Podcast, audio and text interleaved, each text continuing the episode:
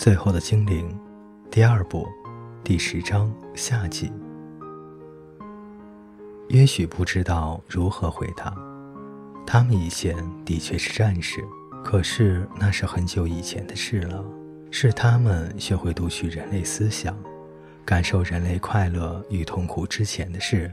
小动物在复活时的感觉有那么美好，试想就知道被杀的人感觉会如何了。想必这个本领开始让精灵很困惑，加上精灵数量又很少，又被分割。过去数百年来，应该就有过迫害精灵的行动，致命的行动。可是精灵相信，只是要他们从一个地方搬到另一个地方而已。况且还能带着书籍，事情应该不会太严重。等到发现事实的真相，已经来不及反抗了，否则只会增加他们所受的苦。还有一件事，他们越想越明白。那才是最根本的原因。所有人都希望精灵死掉，所以你们只是为了对人类有礼貌而送了命，为了不让他们失望。哼，好客气啊！说真的，龙的语气又变得尖酸刻薄。可是这回，也许并没有生气。说起这件事，也许就开始明白了：法力会淹没在恨意里，不对。等一下，恨意会淹没思想，会淹没没想看、想反抗的欲望。每个人都在大声命令你的时候，很容易就让人随便挑一条最容易的路走，随波逐流最容易了。不对，不是最方便的路，而是唯一能走的路。例如蒙 Sir 和沙琴娜冒着生命危险救我，呃，意思是说，嗯，不错，他们爱我。也许他们虽然明知道我是个精灵，还是爱我，也不是因为我是个精灵所以才爱我。不过这些都没有关系，在他们看来，能让我活下去就值得他们冒生命的危险。所以不错，每个人都在对你斥喝的时候，有人能为你战斗，那就够了。你所能得到你的力量，战斗的力量。如果你不反抗，就会死，你的族人也会跟你一起死。也许摇着头，非常愤怒。也许摇着头，非常愤怒。风大了起来，有半扇门像发脾气似的乒乓作响。也许打了个寒战。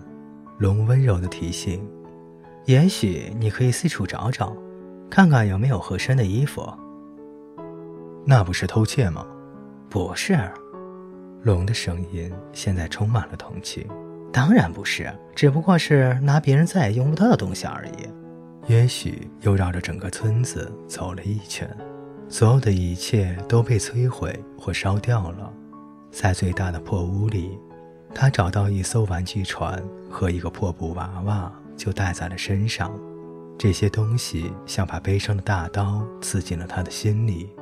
屋外有个什么白白的东西从雾霭里现身，是一只很大。很老、很憔悴的狗，在这之前，他就躲在芦苇丛里，也许是怕那条龙吧。可是等约许去拿那两个玩具时，他就勉勉强强站了起来，很费力地走向他，尾巴无力地摇着。志中，也许叫道：“是心智，中心中，志中，这是他们的狗，蒙瑟尔和沙琴娜的狗。志中，志中。”志忠，狗也记得他。也许跪在地上，用手抱住那又脏又硬的灰毛脖子。狗舔着他的脸。当约许的双手摸到狗的额头时，混乱的记忆传入了他的脑海：哭喊、难闻的气味、火焰、恐慌。狗还记得村子起火的时候被马踢了一脚，害得他受了重伤。然后还有其他的记忆，其他的气味，饥饿、孤独、想念和蛆虫争夺尸体，希望有什么人能够回来。现在，有人回来了，他守护的职责尽完了，他的任务完成了。也许回来了，他找到了这栋房子，一切问题都解决了，以前的味道会再回来。那些往日时光的气味，苹果干、烤玉米、彼此相爱人的好味道。也许在狗的记忆中，看了一眼沙琴娜和蒙瑟的身影，还有一个小小模糊的影子，是玩过娃娃和玩具船的什么人。也许把狗抱得更紧些，开始感觉到无限的疲倦，以及守望任务完成后唯一的愿望——安息。他感到狗的呼吸越来越慢，最后完全停止。狗的心脏跳了一下。再一下，越来越微弱，然后隔了好久又是一下，终于跳了最后一下，然后就再也没有了。也许两手抱着狗过了很久，感到狗的体温渐湿，肌肉开始变硬，再没有什么可疑的了。蒙瑟和沙琴娜在这里住过，在这个村子里。他们在找到玩具的那栋房子里，他们想必碰到了什么可怕的事。也许一定要找到他们。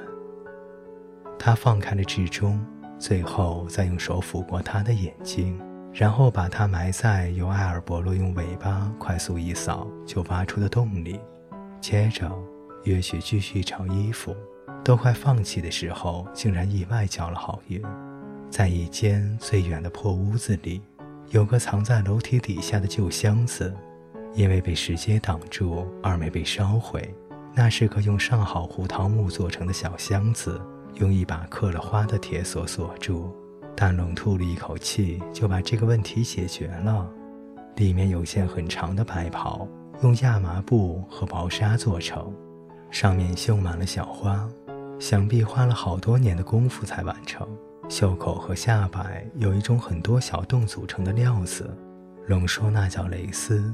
胸口还绣了个字母 T，也许被好几层纱缠住，好容易才穿上身，解决了一个问题。可是龙隐约记得，男人无论如何绝对不会穿着全身都是蕾丝、绣花和薄纱的衣服到处走，女人一辈子也只穿一次这种衣服。就是出嫁的那一天，但这件事现在看来并不重要。龙决定还是别说了。龙生下来就光着身子，到死也光着身子。人类和精灵那种和穿着有关的习俗，不知怎么会藏在他的记忆里面。可是，就像衣服上没有用的蕾丝一样，那种古怪而值得商榷的传统，实在不值得现在拿出来。和约许争辩。各位听众朋友，今天的故事就为您播讲到这里，我们下期再见。